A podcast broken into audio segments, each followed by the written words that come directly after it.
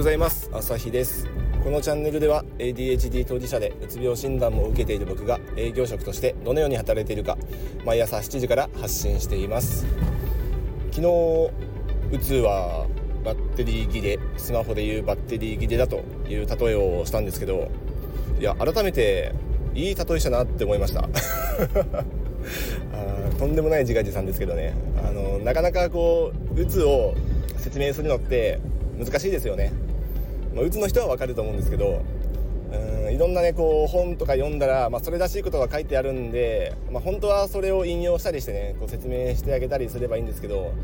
うん多分それを見たところであの精神的なものなんであの骨折じゃないんでね 一目瞭然にはならないわけですよ。仮に骨折してたりねこう人体とか切れてたらまああのレントゲン撮ってね折れてますねわかります？いや本当だ折れてるとかね。人体切れてますね。MRI で。あこれが切れてるってことなのか。写真で見てわかるわけですよ。治ったらおくっついた治ったってなるわけですね。だけどあの精神的なものなんであのこうなんですよって言ってもはあみたいな 感じになるじゃないですか。そもそもそのこうなんですよがあのうまく言えないと思うんでで人によって違うしねそれも。これがあの打つのより複雑にしているところかなと思いますね、まあ、なのであの例えて言うならこんな感じですっていうのがあのなんか今回ねうまくあのかなりこれ本質ついたことだと思うんでなんか自分自身で思いついたのがなんかすごいすっきりしました。それであのそこに関してねあの例えばうん最新のスマホ今で言うと iPhone15 とかあのそういうものを仮に買ったとしてもですよ。あの充電切れてるスマホはマジで使えないんで最新のスマホを買ったにもかかわらずバッテリー切れてるやんってなった瞬間あのマジで使えないですよね。なんでこれ持ってんのみたいな。あのバッテリーないね最新のスマホなんて本当に存在価値がないと思うんで。あの言葉を選ばずに言えばね。あのそれ状態ですね。うつの人って。すげえ才能を持ってたとしてもあのその動く気力がないと思うんで。全然なんか価値がないような感じがしてしまいますね。僕自身でも、まあ、僕が価値あるとは言ってないですけどまあ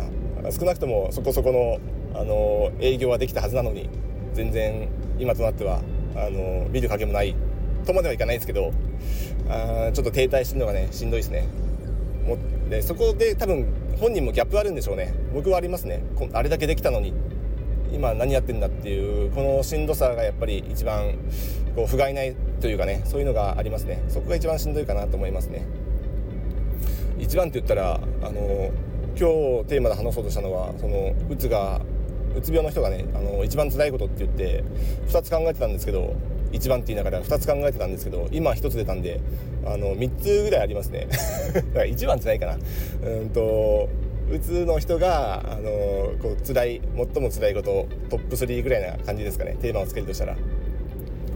うんとそれでいくとあの今のちょっともともとバリバリ働いてた時とのあのギャップであの苦しいっていうのがまず一つともう一つは2つ目に、うんと昨日もちょっとお話ししたこととかぶるんですけどうつがちょっと深刻だとあの周りの人がねあの結構話しかけてくれたりしますね。あのただでも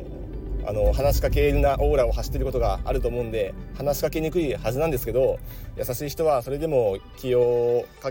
かけて、あのー、くれますね。いろいろ話しかけてくれたりします。なんか遊びに誘ってくれたりうんとなんだろう。いろいろこうネタを振ってくれてねあの気分を上げようとあのやってくれるんですけどそこについていく気力がないっていうのがあの一番しんどいところでそういうお誘いも本当は好きなんですよ。もともと好きだから好きなの知ってるからあの乗ってくれくれるだろうと思って誘ってくれてるしああるんですけど好きなのにそれに応えることができない。いや行きたいけどてかむしろそれ行きたかったんだけど本当は。その元気がない。すいません。申し訳ないです。みたいな感じであの断んなきゃいけないのが一番心苦しいですね。あの良かれと思って誘ってくれてるのにあの気をかけてくれてるのにそれに応えられないっていうね。そのご好意をねこう無にするようなあの拒否をあのせざるを得ないっていうのがマジで申し訳ない。これがちょっと2つ目にしんどいことですね。で3つ目にとは言ってもうん、調子いい日もありますね。僕も結構調子いい日が多くてその中でいや今日辛いな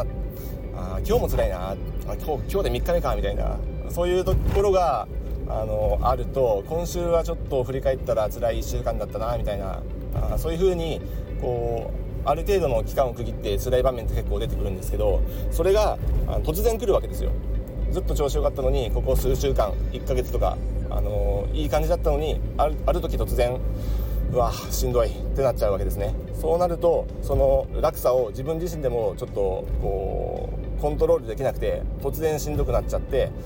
それに対応するのに四苦八苦。で周りはそのことに気づかないですよね。いや気づくわけもないし自分ですらびっくりしてるのに周りがね事前にとかその場で気づくわけなんて絶対ありえないんで、うんと、その状態をなってうわ今日実はって多分なかなか言い出せないと思います。当事者の人は。だからあのこれまでと同じようなあのパフォーマンスを発揮しようとうんと見た目上ねこう作ろうんですけどそのほころびは必ず出てくるしうんとなんだろうなそこで反動がやっぱり出てくるから2日3日って続くと思うんですよね。だからここが一番ちょっとねきついとこですよね。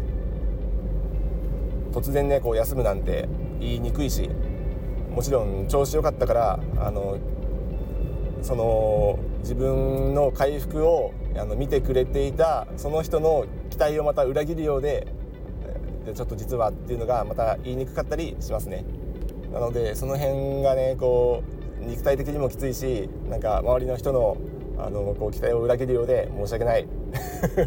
これがあの無駄に頑張ってしまう。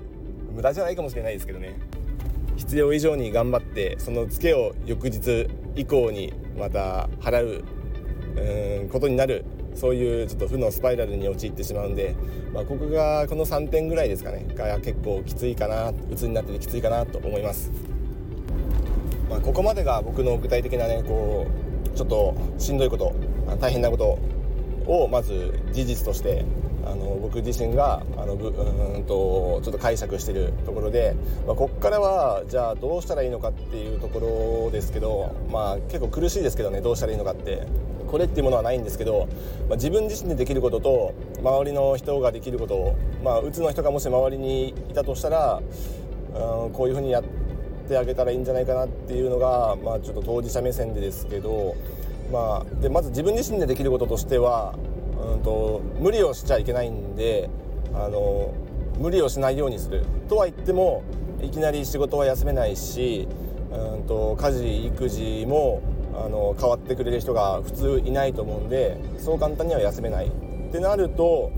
唯一できることとしては仕事は前倒しで進めておきストックを作っておく。これしかないかなと。仕事に関しては、まあ、多くの人は会社員だと思うんでいろいろ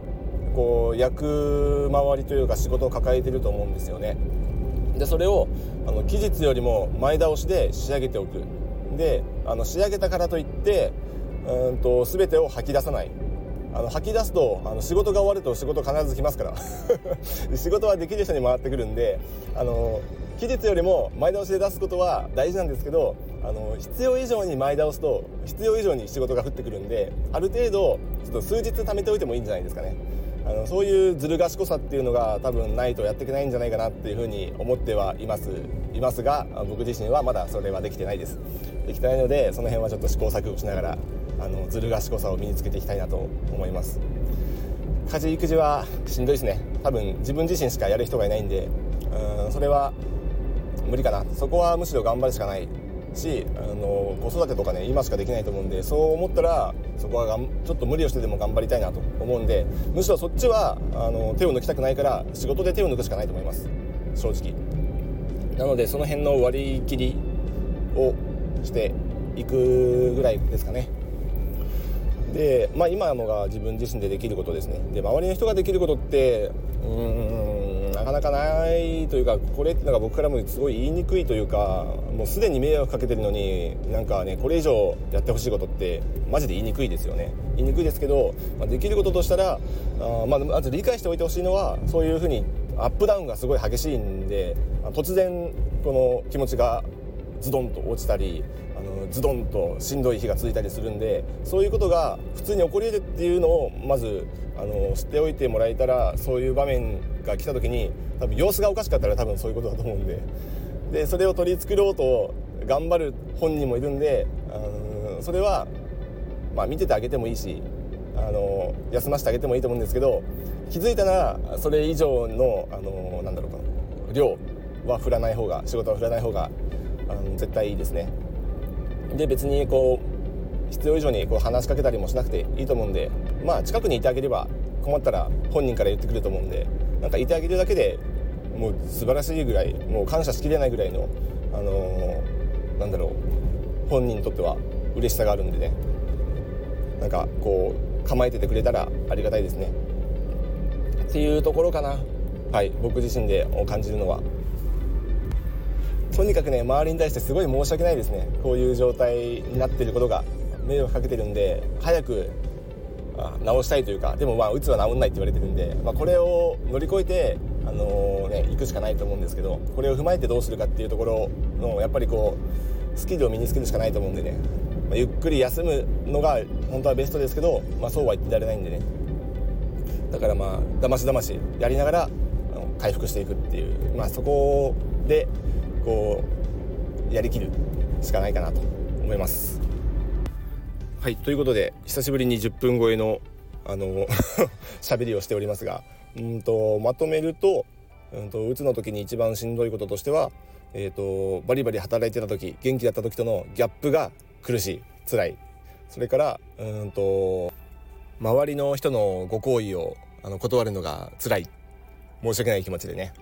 っていうのと3つ目にえっ、ー、とこう調子のいい悪いのこのアップダウンが結構激しくてそれを自分自身でねこううんと柔軟に対応するのと周りに説明するのが難しいので、まあ、ここに対応するのが難しいっていうとこですね、えー、きついっていうとこですね、